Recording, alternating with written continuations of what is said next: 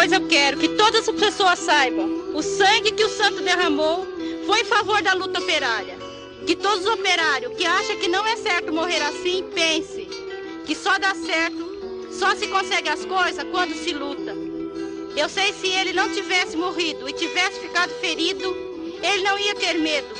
Ia continuar lutando até a vitória final da classe operária. É preciso falar bem alto para todo mundo ouvir que a vida para ele é a luta, que a gente tem que lutar até a morte. Santo derramou seu sangue, mas não há vitória sem sangue. Muitos e muitos mais vão morrer. Quero também que ninguém esmoreça, porque a luta continua. Eu continuo lutando até o fim. Essa fala é de Ana Dias, companheira de Santo Dias da Silva, Santo Dias, como ficou conhecido na memória do povo trabalhador. Um homem simples que, como Ana bem falou, tinha na luta o maior valor da vida. Com a maioria do povo e os companheiros e companheiras do MTST, Santo Dias teve que lutar desde cedo contra as injustiças do mundo, lutar por terra, lutar por moradia, lutar por trabalho. Nascido em 22 de fevereiro de 1942, em Terra Roxa, interior de São Paulo, ele mais sete irmãos, o pai e a mãe, trabalhavam como meeiros nas fazendas da região.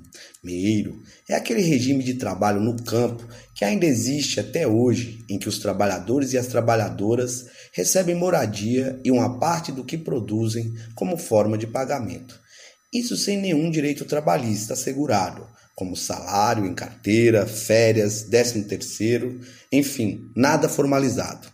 O clima social da época, com as lutas por reforma agrária, reforma urbana, pela erradicação do analfabetismo, contribuiu para a consciência de Santo Dias e seus companheiros sobre a luta por direitos entre 1960 e 1961, junto com outros trabalhadores da fazenda Guanabara, participou de vários movimentos por melhores condições de trabalho e salário, e contra a decisão do proprietário da fazenda por criar gado ao invés de plantar alimentos.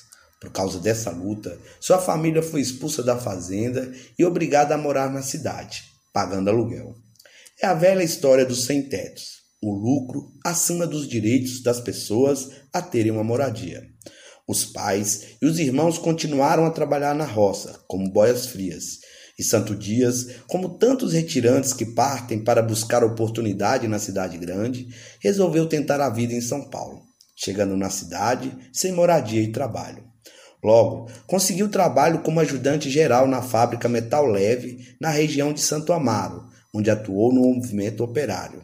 Além da luta sindical, foi líder comunitário, membro das comunidades eclesiais de base e dos movimentos de bairro que surgiram da ação desses grupos para fazer lutas por moradia, transportes, escolas e melhorias nas vidas dos trabalhadores. Foi membro também da Pastoral Operária de São Paulo, união importante entre Igreja Católica e trabalhadores organizados na defesa dos interesses do povo frente à ditadura militar. Ao lado de sua companheira, Ana Dias, liderança do Clube de Mães, participou das coordenações do movimento Custo de Vida entre 1973 e 1978, no combate à carestia e exigindo preços mais baixos e salários mais altos para os pobres. Em 1978, chegou a disputar, pela oposição, a direção do Sindicato dos Metalúrgicos de São Paulo, mas não venceu. Em outubro de 1979, Santo era um dos líderes de uma greve que reunia cerca de 6 mil metalúrgicos em São Paulo. Em uma panfletagem, em frente à fábrica Silvânia, a polícia tentou prender alguns de seus colegas. No momento de tensão, o PM Herculano Leonel o baleou pelas costas. Santo tinha então 37 anos, deixou dois filhos e esposa. Seu corpo foi levado pelos policiais para o pronto-socorro de Santa Amaro, mas já estava morto. O corpo de Santo Dias só não desapareceu, como era costume na ditadura militar, graças à coragem de Ana Maria, sua companheira. Ela entrou no carro que transportava seu corpo para o IML e, pressionada pelos policiais a descer, não cedeu. A morte do operário ajudou a fervilhar o clima pelo fim da ditadura. Cerca de 30 mil trabalhadores compareceram ao velório de Santo Dias na Catedral da Sé, em 31 de outubro daquele mesmo ano. Na missa de corpo presente, Dom Paulo Evaristo Arnes discursou: Quase nada está certo nessa cidade, enquanto houver duas medidas, uma para o patrão, outra para o operário. Em vez de calar os operários, a morte de Santo Dias fortaleceu a voz e a força dos trabalhadores e trabalhadoras. Famílias, amigos e companheiros criaram o Comitê Santo Dias para pressionar pela condenação de Herculano Leonel e não deixar a história cair no esquecimento. Seu nome imortalizou-se em ruas, parques, pontes e no Centro Santo Dias de Defesa dos Direitos Humanos da Arquidiocese de São Paulo. No MTST, temos o conjunto habitacional Santo Dias em Santo André. Todo ano, no dia 30 de outubro, companheiros e companheiras se reúnem no local onde ocorreu o assassinato e escrevem de vermelho no chão. Aqui foi assassinado pela Polícia Militar às 14 horas, o operário Santo Dias, 30 de 10 de 1979, e sai em cortejo pelo bairro cantando a memória de Santo Dias, o Marte da luta operária. MTST, a luta é para valer. Companheiro Santo, você está presente coração do povo, na voz de nossa gente.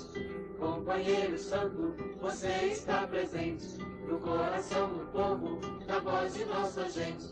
Você não morreu, seu sangue é uma semente que faz brotar no peito, que faz crescer na mente de cada operário, tornando consciente a união do povo que forma uma corrente que liberta do medo e o faz mais resistente.